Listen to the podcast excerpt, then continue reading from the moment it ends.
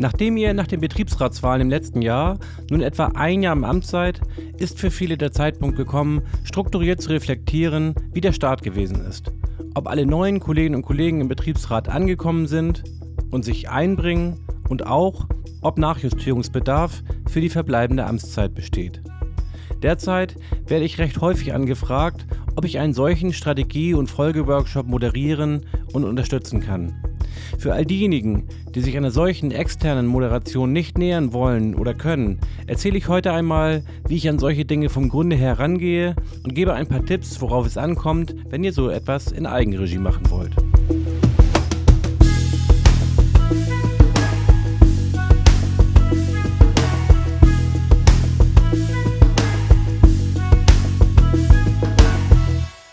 Damit ein herzliches Hallo, liebe Kolleginnen und Kollegen, zur neuen Podcast-Folge von 360 Grad Betriebsrat. Zu meinem Portfolio als Berater gehören natürlich nicht nur Startworkshops für Betriebsräte nach den Wahlen, sondern auch so etwas wie Halbzeitklausuren. Dort hat man nicht mehr ganz so viel Zeit wie am Start, um mittel- oder langfristige Vorhaben umzusetzen, muss die nächste Wahl schon im Blick haben und auch schauen, was inhaltlich und personell noch möglich ist in der verbleibenden Amtszeit. Derzeit aber werde ich häufig angefragt für Teambildung und Strategieveranstaltungen bereits nach dem ersten Jahr im Betriebsrat.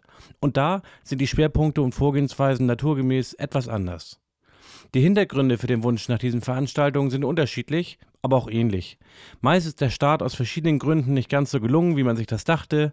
Die neuen Betriebsratsmitglieder sind noch nicht so in die Arbeit eingebunden, wie man sich das vorstellte. Bedeutende Veränderungen stehen vielleicht an von Seiten des Unternehmens oder sie werden vermutet oder stellen sich personelle Fragen, weil sich etwa eine Nachfolgersituation abzeichnet oder Kolleginnen und Kollegen bereits ausgeschieden sind. Darüber hinaus gibt es eine ganze Reihe von Betriebsratsgremien, bei denen das zum guten Ton gehört, mindestens einmal im Jahr sich zu einer solchen Strategieklausurtagung zurückzuziehen. Die Vorteile, die externe Berater wie ich bei solchen Veranstaltungen bieten, sind vielfältig. Da wäre natürlich zuerst die Entlastung bei der Vor- und Nachbereitung der Veranstaltung zu nennen. Das im Tagesgeschäft noch nebenbei zu wuppen, ist für viele ausgesprochen schwierig. Und solche Klausurtagungen müssen natürlich gründlich durchdacht werden. Leute wie ich haben da Vorschläge, Methoden und bewährte Verfahren, die dann mit euch abgesprochen werden und passgenau auf eure Veranstaltungen übertragen werden können. Ein weiterer Vorteil ist während der Tagung selbst, dass man den Ablauf als Vorsitzender etwas aus der Hand geben kann. Ich habe es als Vorsitzender selbst oft genug gehabt, dass diese Tagungen ähm, extrem anstrengend sind. Du musst immer alles im Blick haben und kannst manchmal gar nicht richtig mitdiskutieren, weil du das große Ganze im Blick behalten musst. Wenn du durch einen Moderator den Rücken frei hast und dich etwas zurücknehmen kannst, dann kannst du dich vielleicht mehr auf die Zwischentöne konzentrieren, selbst netzwerken und vielleicht auch den ein oder anderen Gedanken weiterverfolgen, vertiefen, der sonst deiner Aufmerksamkeit vielleicht entgangen wäre oder für den du gar nicht den Rücken frei hast in einer solchen Veranstaltung. Nicht zuletzt bietet auch die verlagerte Moderatorenrolle für das Team einige Vorteile, weil ja nicht nur die Impulse andere sind, sondern Vorsitzenden ja nicht selten unterstellt wird, die Diskussion in die ein oder andere Richtung lenken zu wollen oder bestimmte ausgetretene Pfade nicht verlassen zu können. Und da können schon Friktionen entstehen oder bestehende vertieft werden. Kurzum, das sind nur einige der Vorteile, die für eine externe Moderation sprechen. Aber daraus abzuleiten, dass man das im Zweifel lieber gar nicht macht, wenn ein externer Moderator nicht in Frage kommt, da würde ich nicht zustimmen. Sich strukturiert und strategisch mit seiner Arbeit zu beschäftigen, ist immer sinnvoll und sollte von jedem Betriebsrat mindestens einmal im Jahr gemacht werden. Wenngleich für Folgeklausuren anders als am Start der Schwerpunkt nicht mehr ganz so sehr auf dem Teamfindungsgedanken liegt und mehr inhaltliche Akzente zur Arbeitsplanung dominieren, vertrete ich gegenüber den bei mir anfragenden Betriebsräten immer auch den Stand, dass mindestens ein halber Tag der idealerweise zweitägigen Veranstaltung auch für einen diesbezüglichen Check veranschlagt werden sollten.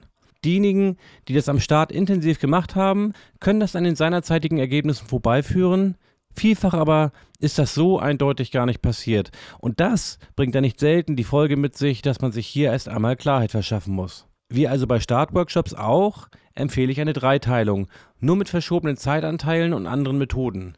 Weiterhin gilt, wer nicht weiß, wo er hin will, darf sich nicht wundern, wenn er nirgendwo ankommt. Und qualitative Mängel in der Betriebsratsarbeit werden vom Arbeitgeber und der Belegschaft wahrgenommen und senken die Akzeptanz und die Stärke des Betriebsrats. Das gilt für alle drei Schwerpunkte der Klausur die kulturelle Aufstellung, die personelle Aufstellung und die inhaltliche Aufstellung. Unverändert bin ich dabei der Meinung, dass der kulturelle Aspekt der wichtigste ist und unbedingt am Ende der Klausurtagung besprochen und geklärt sein sollte. Und ich stelle fest, dass es hier im Regelfall auch die größten betriebsrätlichen Baustellen sind. Es gibt teils große Unterschiede in der Auffassung, wie man etwa mit Konflikten umgeht sowohl intern als auch vor allem mit dem Arbeitgeber. Es ist nicht selten so, dass zu viel der Arbeit an zu wenigen Frontleuten hängen bleibt, sich aber gleichzeitig andere nicht genügend eingebunden fühlen. Routinen werden nicht genügend hinterfragt und vieles mehr. Manche Betriebsratsteams kennen sich schon seit sehr langer Zeit und sind insgesamt recht professionell durchorganisiert. Dort ist man dann geneigt, solche kulturellen Fragen knapper zu halten. Aber warum eigentlich? Zum einen denke ich, dass Routine neben einigen Vorteilen auch die Gefahr von Bequemlichkeit und falsch eingefahrener und hinterfragenswerter Vorgehensweisen bringt. Und zum anderen geht es fast nirgendwo so sehr um Miteinander, Informationsaustausch und Beratung wie im Betriebsrat. Erst recht, wenn auch überregionales wie ein Gesamt- oder Konzernbetriebsrat hinzutritt. Zu guter Letzt sollten und werden ja auch solche Teams immer wieder durch neu hinzukommende Kolleginnen und Kollegen ergänzt und gerade die müssen auch kulturell abgeholt werden. Aber was meine ich mit kulturell? Klingt abgehoben, ist aber nach meiner festen Überzeugung die wichtigste Basis für den erfolgreichen Betriebsrat. Wer sind wir? Mit welchen Erfahrungen sind wir hier? Was will jeder von uns in die Betriebsratsarbeit einbringen? Wie wollen wir zusammenarbeiten? Wie wollen wir nach außen wahrgenommen werden? Welche Ziele haben wir? Welchen Umgang wollen wir miteinander pflegen? Auf der Basis welcher Werte und Spielregeln wollen wir agieren? Welche Klärungen sind für all das erforderlich? Solche Dinge sollten zu Beginn der Amtszeit festgelegt und einem regelmäßigen Check unterzogen werden. Und das mache ich auch am ersten halben Tag in aller Regel. Bei der Vorstellungsrunde erzählt dann beispielsweise jeder, was seine oder ihre Ziele waren, als man sich bei der Betriebsratswahl hat aufstellen lassen und was davon nach einem Jahr noch übrig ist. Was gut lief und auch noch gut läuft, aber auch, was man als schwierig empfindet. Und da wundern sich viele nicht selten über das Bild, das die einzelnen Kolleginnen und Kollegen haben auch welche Ziele sie für sich selbst haben und vielleicht, wo sie auch bereit wären, sich stärker einzubringen, hinter welcher Arbeitsweise sie auch bereit sind, sich zu versammeln und vielleicht stärker als bislang mitzumachen, bekommt man so heraus. Oft stellt man fest, dass es Hemmschuhe gibt, an denen man gezielt arbeiten kann. Das können personelle Festlegungen sein, aber auch ganz simpel Schwierigkeiten am Arbeitsplatz der nicht freigestellten Betriebsräte. Aus alledem kann man Festlegungen ableiten und sei es nur für die Klausurtagung, idealerweise aber für das Miteinander im Betriebsrat generell. Das gilt umso mehr, je heterogener die personelle Zusammensetzung des Betriebsrats ist.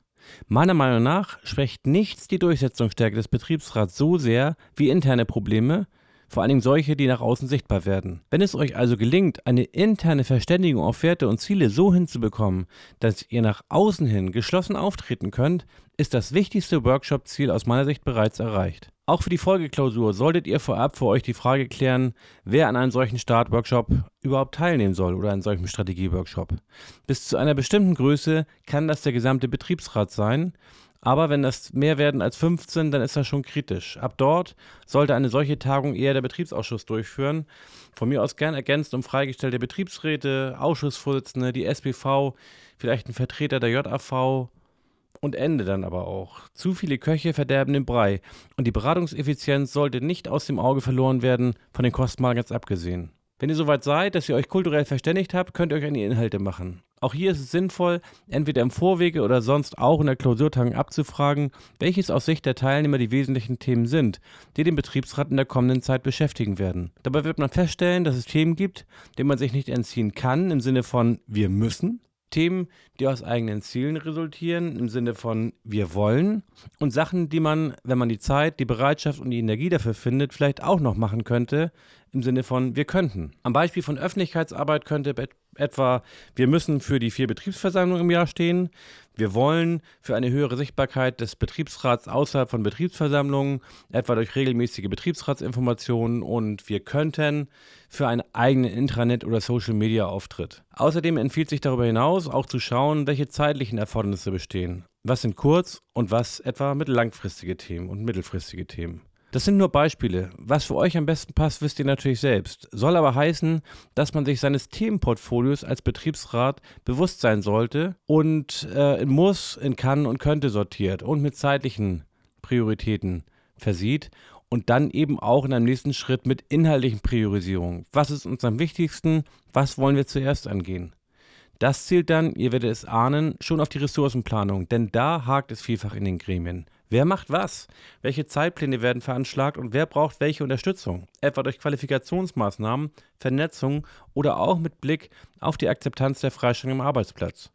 Ich empfehle dafür, sich in der Klausurtagung die Themen herauszusuchen, die besonders prioritär bewertet wurden, um hierfür Thema für Thema festzuhalten, worum es geht, was bisher geschehen ist, welche Probleme es gibt, welche Ziele ihr habt und wer welche To-Dos hat. Das strukturiert erarbeitet und festgehalten kann dann der weiteren Amtszeit eine wichtige Leitplanke sein. Wichtig auch, wer ist bereit, sich zu welchem Thema einzubringen und Zeit zu investieren. Wer dies außer Acht lässt, wundert sich oft hinterher, dass die Arbeit nicht vorankommt. Tolle Ziele formuliert, aber keiner macht's. Die Vorsitzenden oder Freigestellten können nicht alles machen und die sollten es auch gar nicht. Aber um alle einzubinden, muss man wissen, wer kann welche Talente und Stärken einbringen und wer ist in welchem Umfang bereit dazu. Ihr solltet euch die Zeit für eine solche Klausurtagung nehmen. Gut sind meist zwei Tage und idealerweise findet das nicht in euren normalen Räumlichkeiten statt, wo ihr ständig abgelenkt und in Anspruch genommen werdet, sondern irgendwo außerhalb, wo ihr für euch seid und euch darauf konzentrieren könnt. Auch hierfür hat der Arbeitgeber die Kosten zu tragen, inklusive der Verpflegung. Es lohnt sich nach meinem Dafürhalt in den meisten Fällen eine solche Klausurtagung mit professioneller Unterstützung anzugehen. Bei einer erfolgversprechenden Aufgleisung eurer Betriebsratstätigkeit helfe ich euch sehr gern. Sprecht mich an, wir machen da was zusammen. Für heute sage ich Tschüss, bis zum nächsten Mal. Viele herzliche Grüße aus Hamburg.